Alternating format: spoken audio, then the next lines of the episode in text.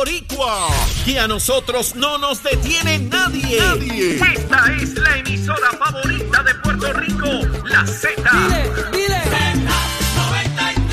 WZNTFM 93.7 San Juan, WZNTFM 93.3 Ponce y WB 97.5 Mayagüez. Mayagüez. Porque la mejor vacuna para estar protegido es la salsa de Z93. Y que viva la salsa. Y escúchanos en la aplicación La Música. Buenos días Puerto Rico, buenos días América. Comienza Nación Z Nacional. Soy Leo Díaz.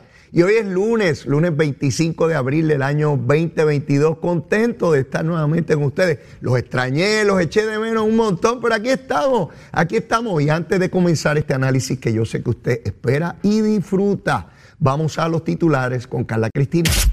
Buenos días, soy Carla Cristina informando para Nación Z Nacional. De inmediato los titulares. La principal oficial de epidemiología del Departamento de Salud, Melissa Marzán, recomendó que debido al repunte de casos de COVID-19 las escuelas cancelen de inmediato las actividades deportivas y extracurriculares, tal como establece la guía para la prevención del virus. En otros temas, el representante popular y aspirante a la alcaldía de Guayama, Luis Narmito Ortiz, negó bajo juramento tener o haber tenido algún solar en terrenos de la Reserva de Bahía de Jobos en salidas y en la comunidad Las Mareas, como alega la también candidata Kia Rosario de León, y adelantó que erradicará una querella por difamación contra esta. De otra parte, la empresa Luma Energy ha gastado 2.4 millones de dólares en contratos con varias hospederías en la isla para alojar empleados, algo que el consorcio justificó mientras que el representante Luis Raúl Torres lo describió como desfilfarro, a la vez que emplazó al Senado a que apruebe una medida que ordena la cancelación del contrato del gobierno con la empresa. Y en temas internacionales, los secretarios de Estado y de Defensa de Estados Unidos se reunieron ayer con el presidente de Ucrania, lo que supone la vista de más alto nivel de una delegación estadounidense a Kiev desde el inicio de la invasión rusa. Para Nación Z Nacional les informó Carla Cristina. Les espero en mi próxima intervención.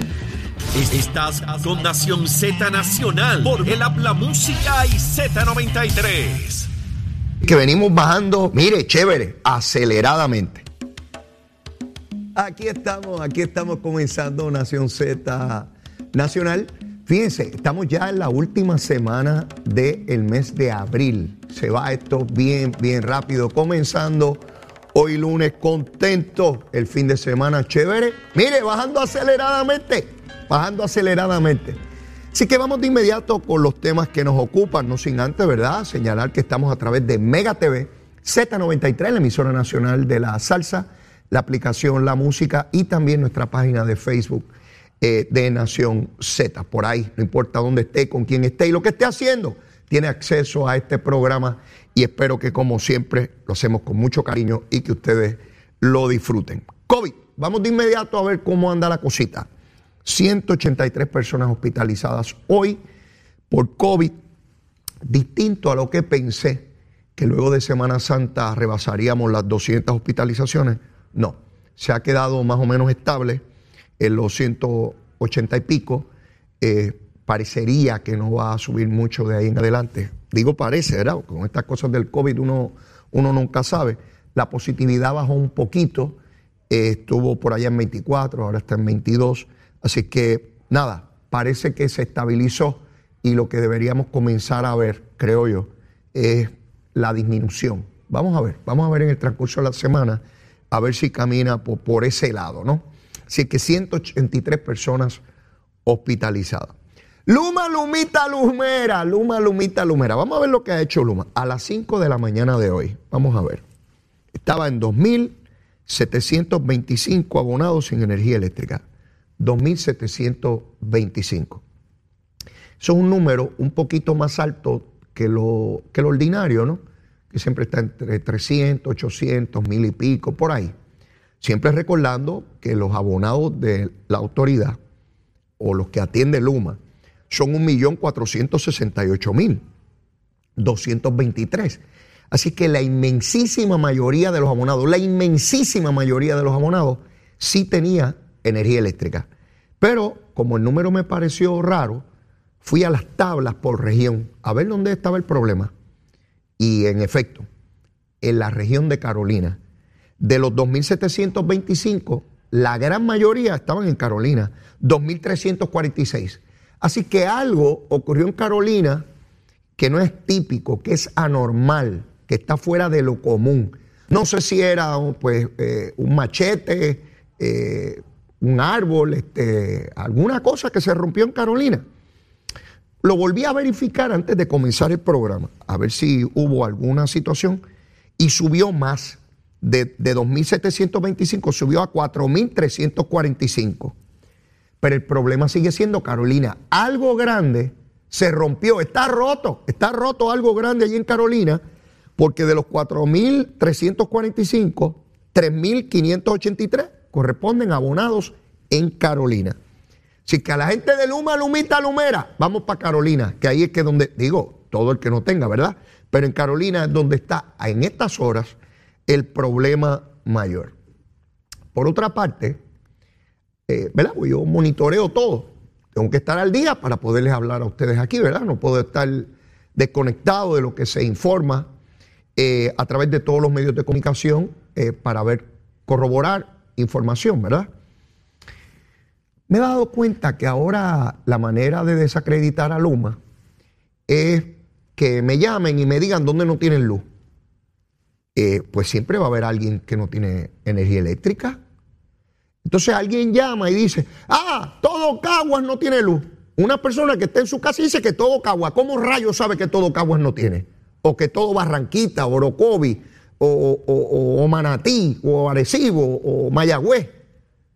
Entonces, quienes están en los medios, ah, me acaban de llamar que todo el pueblo está sin luz. Entonces yo voy a las tablas a ver si, ¿verdad? Porque si, si todo Caguas no tiene luz, imagínese usted, estamos hablando de montones de personas o abonado. Entonces cuando voy a la tabla está en el mínimo ahí. ¿Que, que Luma es embustera? Pues si Luma es embustera, ¿por qué alguien no se atreve a llevar la información en contrario? Porque si yo abro aquí los micrófonos a preguntar si en, algún sitio no hay luz, pues del área de Carolina nada más me pueden llamar 3.583. ¿Eso quiere decir que todo Puerto Rico está sin energía? Claro que no. Claro que no hay un millón cuatrocientos sesenta y ocho mil. Un millón cuatrocientos mil. Entonces, si tres mil abonados no tienen luz, ¿qué por ciento significa eso? Punto cero cero cero qué sé yo qué. ¿Ve? Pero es la manera de tratar de seguir desacreditando el trabajo que hace Luma. De hecho, hoy, eh, en el periódico El Vocero, hay una noticia de que Luma ha gastado una enorme cantidad de dinero en hoteles para personal de ellos y qué sé yo qué. Con esa información nada más, no me dice mucho. ¿Qué personas son? Eso es lo que se tramita en ese tipo de empresas aquí y fuera de aquí. Eso es personal que se trajo de fuera de Puerto Rico. ¿Qué función tiene que hacer? Pues nada de esa explicación está. Nada. Claro, si yo veo que gastaron hotel para hospedar a alguien, ah, bueno, ¿y por qué no los tiraron al mar? O en una choza, o debajo de un puente para que no gasten chavos. Que no gasten los chavitos, los chavitos. Sí, sí, todo el mundo velando dónde están los chavitos. Mire, los chavitos rigen la humanidad. Los chavitos. Sí, todo el mundo pide chavitos. Todo el mundo pide chavitos. Y que no se metan los chavitos por ahí. Bueno, metieron a sus empleados en hoteles. ¿Y dónde los iban a hospedar si vienen de fuera? Porque que yo sepa, en mi casa no llamaron para hospedarlos. De hecho, tengo dos cuartos vacíos allí. Eh, ¿Verdad? Llegan a casa. Ahora me tienen que pagar chavito porque de gratis no se van a quedar en casa. Yo no voy a estar fregando los platos. Yo frego muy bien para ellos de gratis. No me tienen que pagar chavito a mí también. Si es que donde quiera tienen que pagar chavito. Si es que la historia, meramente de que gastaron, entonces escucho a, gente especulando, funcionarios. Ah, que están gastando mucho en eso. ¿Y cómo usted sabe eso? Haga un estudio y dé información certera porque de lo contrario es información para especular y crear el desasosiego, el odio, que mucho discurso de odio hay aquí. Mire, de la información completa. Y entonces vemos si gastaron chavos de más en los hospedajes eso. ¿Verdad? Ah, que los hospedaron en hoteles. Ah, pues que los hospeden en moteles, en moteles que son baratitos, en moteles. En la carretera de Río Peracabo hay un montón de moteles. Porque los hospeden ahí en motelitos. Chévere, los muchachos. Mire, es que es una cosa que uno no sabe ni, cómo, ni cómo atenderla. Pero bueno, ya me imagino que Luis Raúl convocará a su comisión para investigar e ir a esos hoteles a ver cuánto gastaron y qué comieron y toda la cosa allí. ¿verdad? Porque si vienen de fuera de Puerto Rico, en algún lugar tienen que dormir y hay que pagar por eso. Gratis no es. Pero bueno, vamos a dejarlo ahí, ya sabremos, ya sabremos. Hoy es el último día para erradicar las planillas. Aquellos de ustedes que todavía, ¿verdad? No hayan cumplido con la responsabilidad que tenemos todos los ciudadanos, que tengamos ingresos. Ahora eso se hace, mire, por la computadora, no hay que ir allá. ¿Se acuerdan aquellos tiempos que había que ir en el carro, en unos zafacones que ponían frente a Hacienda allí a, echar el sobrecito? Sí, yo recuerdo aquello. Recuerdo también cuando se renovaba el marbete, eh, eh, todos a la vez en verano, debajo del sol caliente. Recuerdo en la 65 de infantería, papi me mandaba para allá a hacer aquella fila para, para sacar el marbete del carro y uno debajo del sol. Una cosa trágica. Algo de allá para acá hemos cambiado y mejorado, ¿verdad? Pues ahora, a través de la tecnología, desde el celular, puedo radicar la planilla de contribución sobre ingresos. Así que el proceso es bastante fácil. Y el, secretario de Hacienda ha pagado más de mil millones de dólares eh, eh, del pago que se tiene que hacer a los contribuyentes que pagaron en exceso. Así que eso está tremendo. Hasta hoy para pagar y tener el reintegro que, usted se merece y que tanto necesita, ¿verdad? Dicho eso, en el fin de semana, el sábado, hubo una actividad que me parece que vamos a ver muchas más de ella. Y me refiero a una actividad donde ciudadanos se autoconvocaron, ni partidos políticos, ni uniones obreras, ni agrupaciones que tengan recursos para anunciarse, a través de las redes sociales. Ciudadanos fueron allí al Puente Dos Hermanos con banderas de los Estados Unidos y de Puerto Rico, exigiendo, reclamando que haya igualdad para el pueblo de Puerto Rico. Estadistas se reunieron allí. Allí no estaba ni el PNP, allí no habían grandes altoparlantes, allí no habían grandes recursos ciudadanos que se citan ellos solitos. Ponen su chavito, su carrito, su gasolinita y llegan hasta allí. Y tienen una demostración pacífica, muy bonita. Y me temo que este tipo de manifestación lo vamos a ver más a menudo por todo Puerto Rico, de ciudadanos autoconvocándose. En Puerto Rico no hay tradición de eso. En Puerto Rico de ordinario, quienes convocan o son los partidos políticos o las uniones obreras, organizaciones que tienen capacidad económica y que convocan como gremio, como instituciones.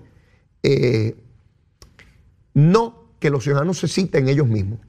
O usted ve eh, eh, actividades por independentistas, por estado libristas, eh, por, por, gente que va como miembros del Partido Nuevo Progresista, como el partido, uniones obreras que convocan manifestaciones o marchas o huelgas, pero que los ciudadanos se convoquen solitos, pues me pareció muy bien. Y particularmente a los estadistas. Los estadistas, por alguna razón que yo que yo no, conozco, no sé, ni he estudiado, ni, he visto información sobre ella, son menos eh, patrocinadores de eventos como este. De ordinario son mucho más silentes, a menos que los convoque el Partido Nuevo Progresista, no, no salen a la calle y no demuestran su parecer. Y entonces grupos que son mucho menores en Puerto Rico en términos de representación ideológica, pues son más vocales Probablemente por eso mismo, porque como son grupos más pequeños necesitan, tienen urgencia de demostrar su presencia en la sociedad, a lo cual tiene perfecto derecho, por supuesto. Pero el movimiento estadista es mucho más retraído en eso. Y por eso es que me pareció importante y felicito a esos buenos puertorriqueños que se dieron cita el sábado, eh, llevando a cabo esta manifestación, porque de ordinario usted ve el voto que hubo en noviembre del 2020, donde la inmensa mayoría del pueblo pidió la estadidad con un 53%, sin embargo, en la opinión pública parecería que el movimiento estadista fuera menor. Y es sencillo, los que dominan los medios de comunicación son antiestadistas. Eh, en la radio, en la televisión, en la prensa escrita, la inmensa mayoría son antiestadistas, aun cuando la población sí es estadista. Y por tanto, me parece a mí que eh, el movimiento estadista, más allá del PNP, porque ya se demostró en la elección del 2020 que el movimiento estadista es mucho más grande que el PNP como partido. hubo mucho tiempo en que no era así. El PNP era mayor que el movimiento estadista. Ya esa curva se, se viró. Ya el movimiento estadista supera al PNP y está ahí cuantificado. No es algo que yo me invento, está ahí en la elección.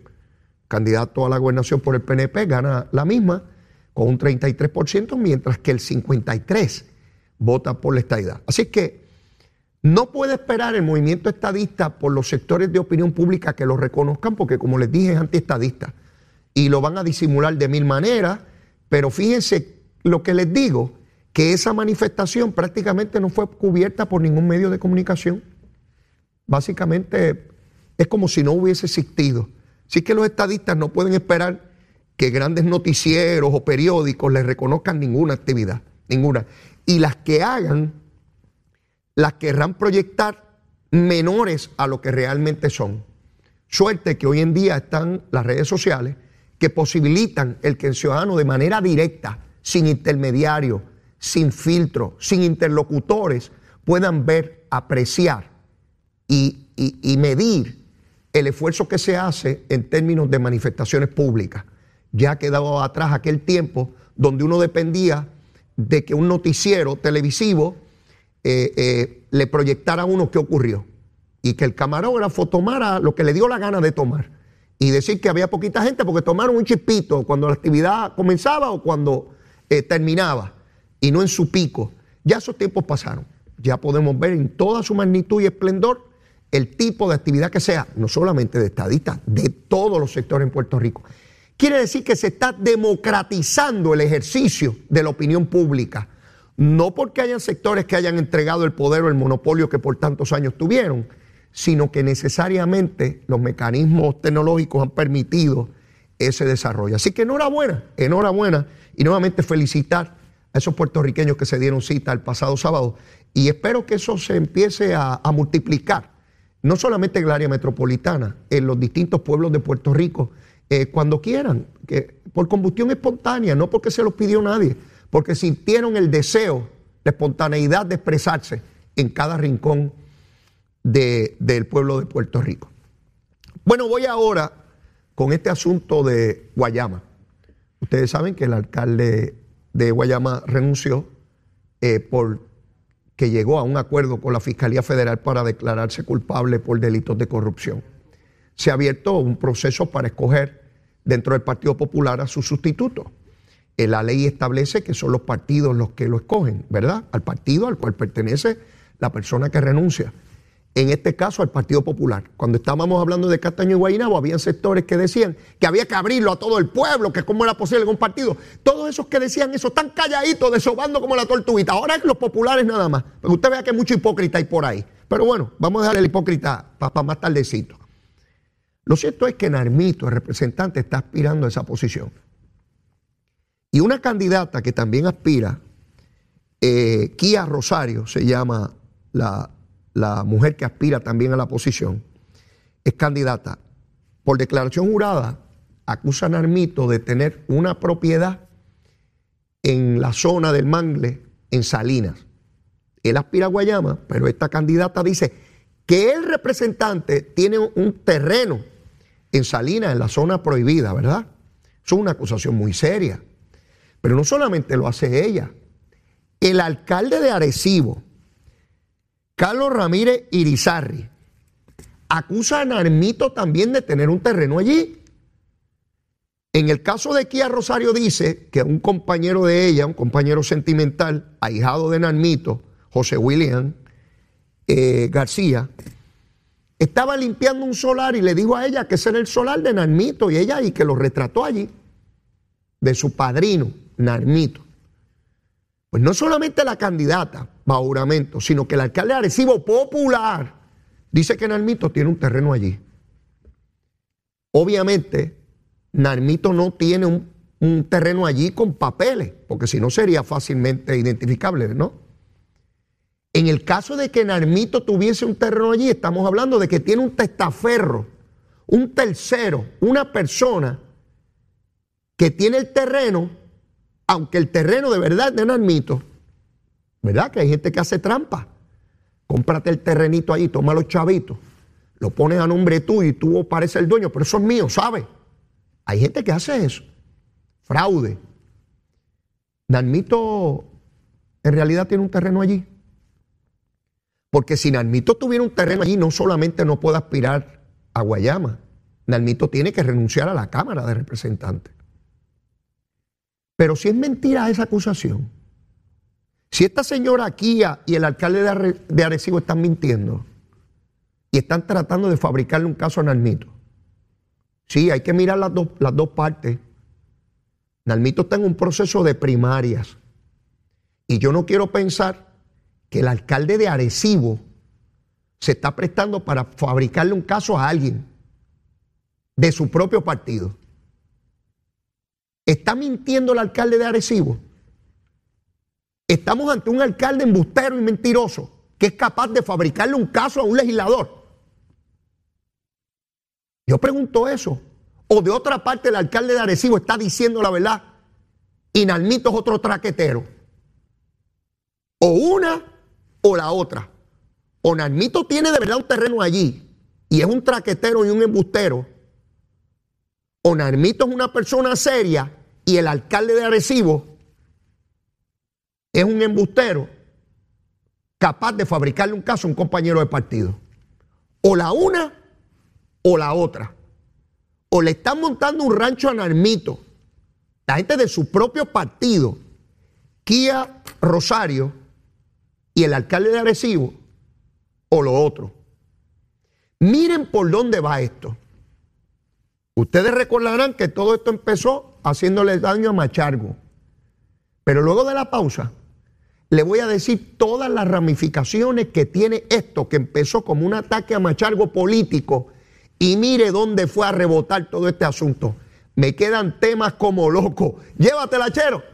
Buenos días, soy Carla Cristina informando para Nación Z Nacional. En el tránsito continúa el tapón en la autopista José Diego desde la zona de Atorrey, cerca de la salida hacia el Expreso Las Américas, hasta la entrada al túnel Minillas. En Santurce y congestionada también la carretera número 2, donde se reportó un accidente en el área de Santa Rosa que mantiene pesado el tránsito en la zona. Tapón también en las avenidas Lomas Verdes y Las Cumbres en su trayecto hasta Trujillo Alto y semipesado el Expreso Valdoriote de Castro, tanto en Carolina como en Santurce y ataponados tramos de la Avenida 65 de Infantería, Paseo de los Gigantes, el Ramal 8 y la Iturregui en Carolina, así como el expreso de Trujillo Alto en dirección a Río Piedras y semipesada la autopista Luisa Ferré en el área de Cupey y en Río Piedras, ambos en dirección a San Juan y pesada la 30 desde Juncos en dirección a Gurabo y Caguas. Más adelante actualizo esta información, ahora pasamos con el tiempo.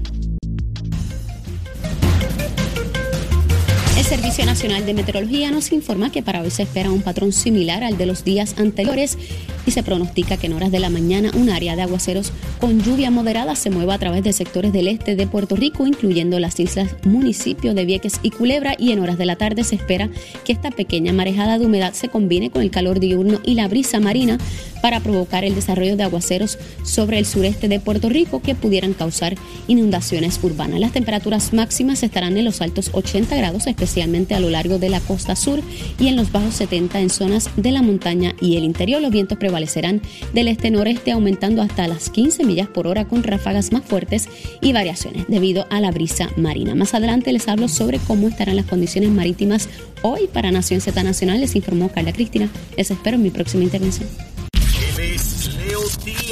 Que venimos bajando, mire, chévere, aceleradamente. Nación Z Nacional por la Z. Buenos días, soy Carla Cristina informando para Nación Z Nacional. De inmediato los titulares. El Partido Popular Democrático ordenó investigar la querella radicada por la candidata a la alcaldía de Guayama, Kia Rosario de León, contra el representante Luis Narmito Ortiz por supuestamente tener un terreno en el área protegida de la reserva de Bahía de Jobos en Salinas y por una alegada persecución en auto que alteró la paz de su asistente. En otros temas, con el propósito de poder anticipar las necesidades ciudadanas en caso de una emergencia, el senador independiente José Vargas Vidot presentó una medida que busca crear depósitos de suministros de emergencias ante desastres naturales en lugares estratégicos de Puerto Rico. Y de otra parte, residentes de la comunidad de Piñones en Loíza se manifestaron frente al bosque estatal de Piñones en reclamo para que el Departamento de Recursos Naturales y Ambientales acoja un acuerdo de comanejo y permita a la comunidad volver a disfrutar de ese espacio natural. Y en temas internacionales, miles de mexicanos abarrotaron las vías principales de Monterrey como protesta por la muerte de la joven estudiante Devani Escobar y el resto de los feminicidios que han ocurrido en el país latinoamericano que el pasado año registró 3.462 casos de este tipo de asesinato. Para Nación Z Nacional les informó Carla Cristina. Les espero en mi próxima intervención. Hablándole claro al pueblo. Nación Z Nacional, soy Leo Díaz. Buenos días a todos. Leo Díaz en Nación Z Nacional por la Z. Un chilili. De regreso aquí a Nación Z Nacional, mis amigos. A las 9 tendremos la visita del representante Jesús Santa, presidente de la Comisión de Hacienda de la Cámara, representante del Partido Popular. El amigo Santa ha aceptado una invitación para hablar sobre asuntos que tienen que ver con los recursos del gobierno. Su comisión es una comisión sumamente importante eh, en el ejercicio presupuestario de Puerto Rico.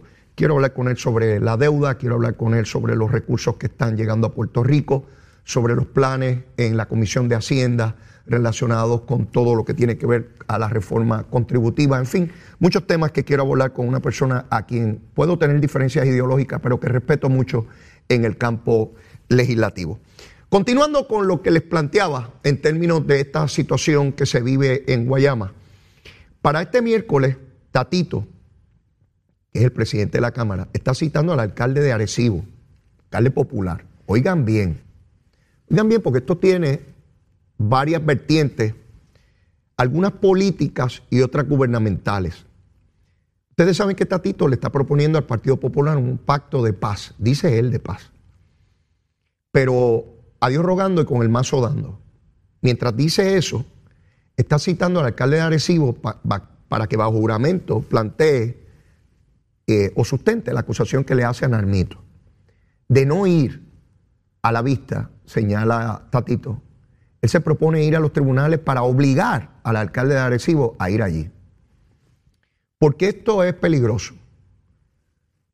Porque aunque es irresponsable del alcalde de Arecibo hacer un señalamiento como el que hace contra Narmito sin presentar prueba de ello, porque el alcalde de Arecibo tiene que decir, el terreno es tal y yo sé que eso es así por uno, dos, tres y cuatro. Meramente lanza la acusación y habrá quien diga, pero Leo, déjalos que se fastidien. No, no, no, no puede ser así. ¿Saben por qué no puede ser así?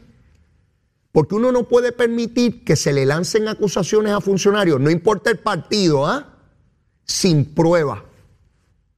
Porque no podemos tener una sociedad donde se hagan imputaciones y se le dañe la reputación a la gente graciosamente sin ninguna consecuencia. No, no podemos permitir eso. Pero de igual manera es muy, muy peligroso que Tatito utilice el andamiaje gubernamental, el poder de la Cámara de Representantes Constitucional para perseguir políticamente a un adversario, porque es sabido que toda esta controversia tiene que ver con el odio que se tiene Tatito y el alcalde de Arecibo políticamente hablando. Y nosotros no podemos permitir que se utilicen las herramientas del Estado para perseguir políticamente ni entre partidos ni intrapartidos. No puede ser, no puede ser. Y el paso que está dando la Cámara de Representantes dirigida por Tatito es peligroso, porque aquellos PNP que se alegren hoy, porque están citando al alcalde de Arecibo y bajo perseguimiento y que se fastidien, que se fastidien los populares, eso es hasta que le citen a un alcalde del PNP bajo esos mismos estándares para tratar de atropellarlo políticamente. Así que no se ría mucho cuando ve al adversario cayéndose arriba utilizando métodos que son ilegales, porque eventualmente puede ser contra usted. Y como yo he vivido esta película tanto a través de los años, estoy advirtiendo, adelantando las consecuencias inevitables de ese paso que está dando Tatito. El planteamiento tiene que ser público, el emplazamiento al alcalde de Arecibo, porque si él no presenta prueba, queda como un charlatán, un embustero y un fabricador. Esa es la verdad. No importa el alcalde que sea PNP o popular, PNP o popular, que haga un señalamiento y una acusación como esa sin presentar pruebas, un charlatán. Y nosotros no podemos permitir esto en nuestra sociedad, y mucho menos de funcionarios electos. Si el alcalde de Arecibo tiene pruebas, que las traiga. Y si las trae y se demuestra que Nalmito tiene un terreno allí a través de terceros, pues Nalmito tiene que renunciar a su escaño en la legislatura, porque para empezar mintió en su informe de ética. Porque tiene que informar todas sus propiedades. Y si no la informó, porque sabe que es ilegal lo que hizo, si es que lo hubiese hecho, yo no lo sé, yo no lo sé. Pero ahora mismo está esa situación de todos contra todos en el Partido Popular.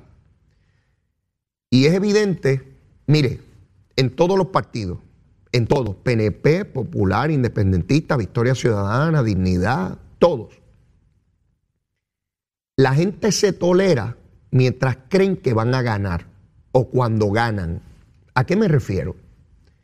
De ordinario los partidos, de ordinario no siempre, los partidos están conformados por personas que no necesariamente se toleran o se llevan entre sí. Están ahí porque ese instrumento coinciden en que debe ser el instrumento para llegar al poder, para adelantar una agenda social. En eso coinciden. Pero en términos personales no necesariamente se tienen que llevar. Se toleran porque tienen una aspiración de llegar al poder y mientras esa aspiración está latente y se ve viable, se toleran. Y cuando ganan. Pero cuando parece que van a perder o pierden, esas diferencias se tornan insoportables. Y entonces empieza el tiroteo público. Ha ocurrido en el PNP también, ustedes lo han visto a través de los años. Cuando se pierde una elección empiezan las recriminaciones. No, eso fuiste tú, no, tú eres un bandido, por culpa tuya. Así están ahora en el Partido Popular. Lo que pasa es que, vuelvo a insisto, noto algo que yo no había visto nunca. Están atacando al instrumento, al partido. Dicen que corren independientes, que el partido es el que de una gente que, que lo que busca es el poder nada más. Ese tipo de acusación al instrumento yo no lo había visto. Yo he visto peleas en el PNP. ¡Oh! En algunas yo he sido, fui partícipe, seguro, a botellazo limpio, seguro que sí. Pero nunca se atacaba la, la institución eran diferencias personales, de estilo, de ideas, eh, de, de, liderato, de posiciones, de candidaturas. Pero esto otro toma unas dimensiones totalmente distintas. Fíjense cómo empezó lo de Salinas. Con Machalgo, mire, ya Machalgo no está. Y ahora están a cantazo limpio todo el liderato del Partido Popular, hasta acusándose de que tienen terrenos allí. El alcalde de Arecibo le dicen al mito, la candidata también. De hecho, de esos tres candidatos, hay uno que se llama O'Brien Vázquez. Ese dirigía a la Junta de Subasta, la misma Junta de Subasta que le dio los contratos al, de la, al del asfalto. Sabía lo que ocurría. En el caso de Cataño, el PNP no dejó correr al licenciado Sicaló, porque era el alter ego del Cano en Cataño. No lo dejó. Van a dejar que corra O'Brien. ¿Van a dejar que corran al mito en medio de todos estos señalamientos? ¿Van a dejar que corra Kia Rosario? Habrá que ver lo que ocurre ahí. Habrá que ver lo que ocurre. Pero ciertamente es una situación muy difícil la que tienen que, atender en, este momento. Así que veremos. El Partido Popular tiene una reunión mañana muy importante de, sus legisladores. Tienen que tratar de, de limar asperezas muy serias que tienen con el presidente eh, en el fin de semana también tendrán reuniones a nivel del partido. Y Dalmau tiene un reto inmenso esta semana con todo este salpa afuera de, personas acusándose de, todo tipo de cosas. Vuelvo e insisto, si el alcalde de Arecibo no tiene pruebas, está tratando de fabricarle un caso en el mito. Eso es serio, eso es serio, demasiado serio. Pero bueno, la crudita se supone que hoy se atienda por el Senado de Puerto Rico. Vamos a ver si finalmente se, se atiende y, se puede aprobar eh, eh, el alivio a la crudita, debo decir, eh, y, pagar un poco de menos gasolina, de menos dinero por la gasolina en la bomba. Ya mismo Jesús Santa nos dirá en, qué etapa se encuentra eso, ¿verdad? De otra parte, Steny Hoyer, que es líder en la Cámara de Representantes, dio hasta esta semana para lograr un proyecto de consenso de estatus para Puerto Rico. Hasta esta semana. ¿Qué va a ocurrir entonces? No lo sé. yo no sé si Steny Hoyer va a intentar forzar uno de los proyectos. Grijalva el presidente de la comisión, no adelanta criterios. Él dijo que durante este mes también, pero parece haber un estancamiento de, este asunto en la Cámara de Representantes Federal. Está el proyecto de Nidia Velázquez y está el proyecto de Jennifer González y Darren Soto. Ninguno de los dos ha bajado a votación en la comisión, pero eh, parecería ser que en el mes de mayo se podría eh, tratar de impulsar uno de los dos proyectos, ya que el consenso, yo, no veo manera, ¿verdad?, que se, que se logre un consenso en esto. Nunca se puede descartar en el proceso legislativo, pero no, no parecería y no veo conversaciones, por lo menos públicas, que hayan trascendido, que indiquen que haya movimiento en esa, en esa dirección. Está todo el mundo centrado defendiendo el proyecto que radicó y no parece haber eh, ninguna, ningún movimiento en ese particular. Eh, se da cuenta hoy que hay legisladores del Partido Popular molestos con la manera en que se está tramitando la redistribución electoral. Eh, yo no, no tengo información de qué está ocurriendo en, esa Junta de Redistribución Electoral. Esta Junta se reúne cada 10 años con los resultados del censo y cada distrito representativo y senatorial tiene que guardar proporción en cuanto al número de electores que, tiene, ¿verdad? El principio de un hombre, un voto. Un distrito no puede tener una cantidad de electores y otro distrito una cantidad eh, dramáticamente superior a eso. Tiene que haber equivalencias de manera que cada legislador de distrito su voto represente la misma cantidad, o nunca va a ser la misma exactamente, pero proporcionalmente la misma cantidad de electores, eh, tanto en Cámara como en Senado. Esto es bien importante porque en la redistribución pueden cambiarse los balances de poder político de los partidos. Un distrito que gane hoy el PNP podría no ganarlo dependiendo de cómo quede en la redistribución electoral y del Partido Popular, a, la inversa, ¿no? Este, esto afecta solamente a los legisladores de distrito, no de acumulación. Los de acumulación acumulan por todo Puerto Rico, son los de distrito. Pero podría poner en ventaja o en desventaja a un partido político dependiendo el balance.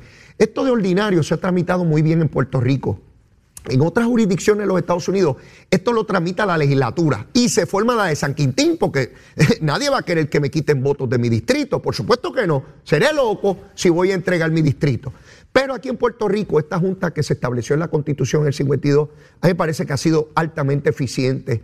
De ordinario no hay controversias mayores sobre este asunto. Se dirimen al interior de esa junta de redistribución que la compone en este caso eh, la, juez presidenta del Tribunal Supremo Oronos, eh, el licenciado eh, Ferdinand Mercado y Edwin Mundo. Esas son las personas que, evalúan el mapa, evalúan la proporcionalidad y logran un consenso de, de los distritos. Vigilio Ramos, que en paz descanse, fue la persona que por el PNP por mucho tiempo eh, lo hizo. Recuerdo que cuando yo presidí el PNP en el 2001, lo designé eh, eh, en ese esfuerzo. Y, como les dije, no, no, no hay mayores controversias que trasciendan enormemente este asunto de la redistribución. Hay un punto que también lo quiero discutir con Jesús Santa cuando estemos a las nueve, y es esta, hay un proyecto de ley que yo no sabía, me enteré hoy, en la Cámara de Representantes para auditar a las federaciones deportivas en Puerto Rico. Yo, yo no sabía, este esfuerzo se ha intentado en ocasiones anteriores, pero siempre ha venido un reclamo muy grande del Comité Olímpico y sus federaciones de que no se toque eso porque se está atentando contra la autonomía deportiva. Y este asunto de la autonomía deportiva, en este, en este caso, ¿verdad? A mi juicio, esa es mi opinión, se toma como una excusa para que no se entre a ver cómo se administra el dinero público. Sí, porque esas federaciones trabajan con dinero público, con dinero suyo, con los chavitos, todo el mundo quiere chavitos, con los chavitos suyos. ¿Y cómo es posible que si hay dinero público yo no pueda saber cómo lo administran? Ellos lo determinan cómo lo administran, ¿verdad? Pero queremos saber. ¿Y por qué les hablo de, de este asunto deportivo? Porque Carla Ponte, ex futbolista puertorriqueña, una joven muy preparada académicamente. Ella es la persona que hoy sale en la prensa que impulsó esta medida en la Cámara de Representantes. Y como siempre, el Comité Olímpico fue a oponerse allí. ¿Por qué se oponen? ¿Por qué no demostrarle al pueblo puertorriqueño cuán eficientes son el sano juicio a la hora de administrar esos fondos? Porque cuando ha sido propuesta por el PNP, ¿saben cuál es la excusa, verdad? Ahí vienen los PNP que no son puertorriqueños, estadistas, que se quieren convertir en otra cosa y el deporte, como esa es nuestra bandera y nuestro himno y nuestros deportistas y nuestros embajadores en el mundo entero, pues lo que quiere es quitarnos los chavos. Pues ¿saben qué? Quien lo propone ahora no es un estadista, son estadolibristas. No, eso se supone que no atenta contra nuestra identidad de pueblo, ¿verdad? Mire, esto no tiene que ver con identidad de pueblo ni tiene que ver con, con elementos ideológicos. Esto tiene que ver cómo utilizan el dinero del pueblo de Puerto Rico. Y de lo que se quejan los deportistas, nuestros deportistas, nuestros compatriotas, nuestros abanderados internacionales, es que los chavitos no llegan a ellos y que se quedan en unos panitas que van y se dan buena vida a costa de, de nuestros deportistas. Y esa es la denuncia que hace Carla Aponte, que los chavitos nunca estaban, que no había dinero para comer, que no había dinero para coger la guagua, que los deportistas que tenían familiares, que sí tenían recursos, esos sí podían seguir adelante, pero los pobres no. Pues yo quiero saber si esa apreciación, lo que vivió Carla Aponte, tiene base de realidad. El Comité Olímpico es un grupo de amiguitos. Sí, porque en cada institución es susceptible a que, mire, cuando hay chavitos y no hay fiscalización, no importa del partido. Mire, puede ser PNP, popular, independentista, dignidoso, este, victorioso, independiente. Si usted no fiscaliza donde hay dinero, siempre puede haber un ratón que se come el queso. Siempre. ¿Cuál es la manera de evitar eso? Oxigenándolo. ¿Cómo se oxigena? De cara al sol. Transparente. Aquí están las auditorías. Este fue el dinero que recibí. De esta manera lo invertí. Podemos tener diferencias en cuanto al criterio de, la, de cómo se administró, ¿verdad? Debiste darle más a aquel o menos al otro. Eso ya es opinión y es facultad de quien dirija. Yo en eso no tengo problema, ¿verdad? Pero una cosa es que se esté utilizando el dinero para favorecer a unos amigos, que nos vamos de viaje cada vez que hay un evento y a los deportistas no les damos el beneficio. Esos sí son elementos muy serios que tenemos que, atender y que tenemos que, que procurar. Cuando leí esta noticia, me acordé de algo que me ocurre a menudo y nunca lo he discutido públicamente. ¿A cuántos establecimientos comerciales usted va? Y cuando va a pagar, le dice, mire, usted quiere dar un donativo para tal causa, un pesito. Y yo veo la gente dando el pesito. ¿Cómo nosotros sabemos que ese pesito que usted dio en la farmacia, en el supermercado, en la tienda llegó esa organización. ¿Quién fiscaliza eso? Yo no sé. ¿Cuántos miles o millones de dólares al año levantan esas tiendas o empresas pidiéndole cuando uno va a pagar que uno tiene las cositas allí en el counter y le dice, mire, de un pesito, de un pesito aquí para los niños estos, para los ancianitos allá, para las causas aquellas. Y usted de buena fe, como buen puertorriqueño, dale el pesito y usted fue a la tienda cinco veces a la semana y por lo menos en dos o en tres de ellas dio el pesito, ya usted nada más dio tres pesos y el otro dio tres y el otro dio tres y miles dando tres, dos, uno, dos. ¿A dónde va ese dinero? ¿Quién constata eso? Yo no sé. ¿Usted sabe? Porque yo no sé. Le voy a preguntar a Jesús Santa si él sabe, si debemos mirar eso, si están de verdad o hay entidades que están timando si, ya les dije, cuando uno no fiscaliza siempre existe el potencial de que se estén tumbando los chavos. Voy a averiguarle eso, ¿ve? Voy a averiguarle eso. Y si usted no da el pesito, mira, lo miran hasta mal. mira, Leito no dio el pesito, qué maceta. Todo el mundo mirando a ver si uno da el pesito, este condenado, a ver si dio el pesito. Yo quiero saber si los chavitos llegan donde tienen que llegar. Pero mire, ya mismito, está aquí ya en el estudio el representante Jesús Santa Mire, él también sabe quemar el cañaveral. Llévatela, chero. Buenos días, soy Carla Cristina informando para Nación Z Nacional. En el tránsito continúa el tapón en la autopista José Diego desde la zona de Atorrey cerca de la salida hacia el Expreso Las Américas hasta la entrada al túnel Minillas, congestionada también la carretera número 2 donde se reportó un accidente en el área de Santa Rosa que mantiene el pesado el tránsito en la zona. También tapón en las avenidas Lomas Verdes y las Cumbres en su trayecto hasta Trujillo Alto, semipesado el expreso Valdoriotti de Castro, tanto en Carolina como en Santurce, y ataponados tramos de las avenidas 65 de Infantería, Paseo de los Gigantes, el Ramal 8 y la Iturregui en Carolina, así como el expreso de Trujillo Alto en dirección a Río Piedras y semipesada la autopista Luisa Ferré en el área de Cupey en Río Piedras en dirección a San Juan y pesada la 30 desde Juncos en dirección a Gurabo y Caguas. Más adelante actualizo esta información, ahora pasamos con el tiempo. El Servicio Nacional de Meteorología nos informa que para hoy se espera un patrón similar al de los días anteriores y se pronostica que en horas de la mañana un área de aguaceros con lluvia moderada se mueva a través de sectores del este de Puerto Rico, incluyendo las islas, municipio de Vieques y Culebra, y en la tarde se espera que esta pequeña marejada de humedad se combine con el calor diurno y la brisa marina para provocar aguaceros sobre el cuadrante sureste de Puerto Rico que pudieran causar algunas inundaciones urbanas. Y las temperaturas máximas estarán en los altos 80 grados, especialmente a lo largo de la costa sur y en los bajos 70 en zonas de la montaña y el interior. Los vientos prevalecerán del este-nordeste, aumentando hasta 15 millas por hora, con ráfagas más fuertes y variaciones debido a la brisa marina. Más adelante les hablo sobre cómo estarán las condiciones marítimas Hoy para Nación Z Nacional les informó Carla Cristina. Les espero en mi próxima intervención.